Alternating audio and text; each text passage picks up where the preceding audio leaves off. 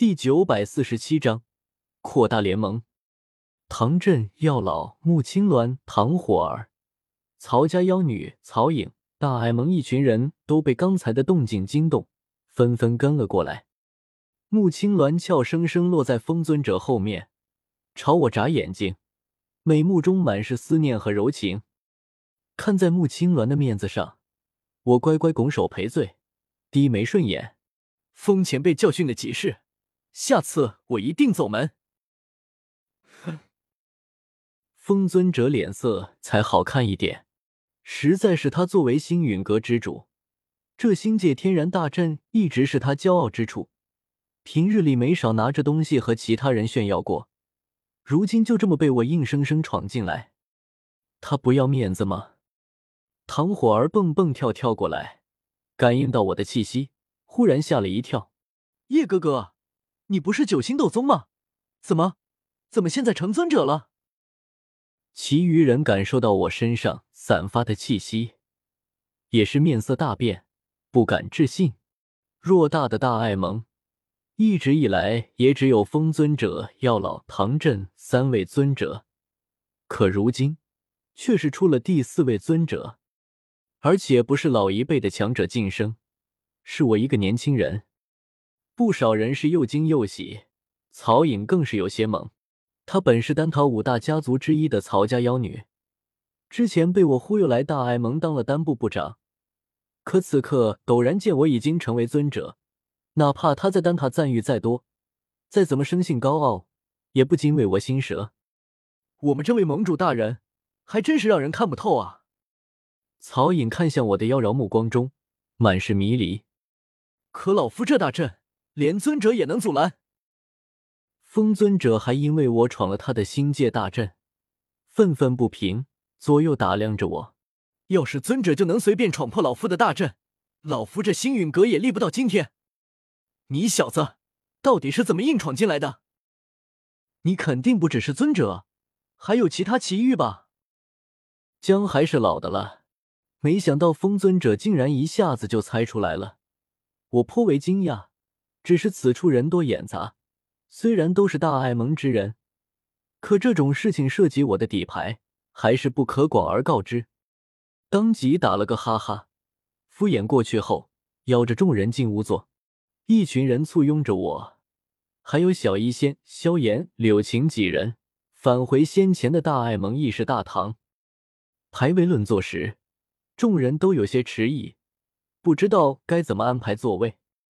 先前肯定是三位尊者最大，有他们三个老家伙在，穆青鸾、唐火儿这两位名义上的大爱盟副盟主也只能陪坐下手。可如今，我也是尊者。却是当仁不让，直接坐在最上方的盟主宝座上。一瞬间，大堂内陷入诡异的寂静中。不少长老下意识想说些什么，又说不出话来。我当做什么都没看见。坐下后，就自顾自问道：“诸位长老，近来魂殿还有什么针对我大爱盟的动作吗？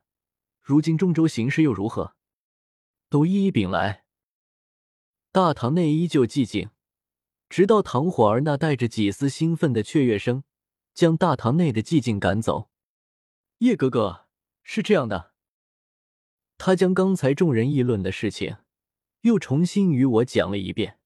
讲到一半时，穆青鸾急了，也开始插嘴：“叶师兄是那样的。”两人你一句我一句，互相间还忍不住吵上那么几句，听得我头疼不已。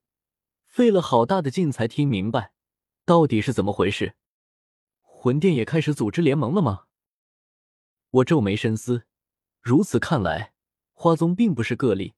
魂殿在数次对付大爱盟都无果后，终于开始拉拢盟友，试图在整个中州编织出一场针对大爱盟的围网，一举覆灭大爱盟。好在这个网提前被我捅出一个破洞，花宗覆灭。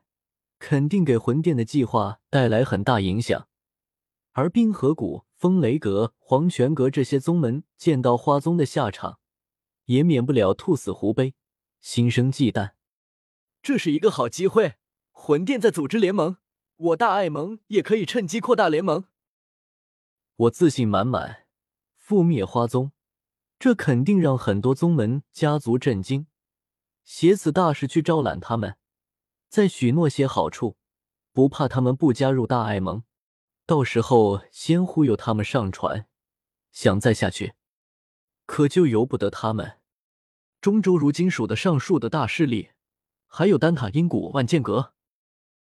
唐振摇头，阴谷向来闭是不出，比花宗都要封闭。以我们的能力，除非强行逼迫，否则不可能说服阴谷加入大爱盟。同为三谷之一。身为焚炎谷主的唐振对阴谷的话就是权威。他既然这样说了，恐怕阴谷真是个麻烦事，不能过多奢求。我只得扭头看向风尊者，那万剑阁之事就得麻烦风前辈了。风尊者点点头，老夫和万剑尊者那老家伙也是多年的老交情，回头老夫亲自跑一趟，想来他总要给老夫一个面子。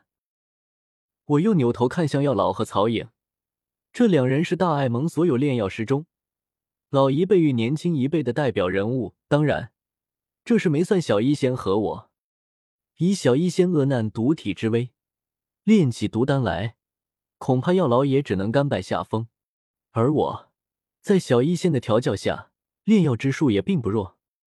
曹颖，你出自丹塔，你觉得如今这种情况下？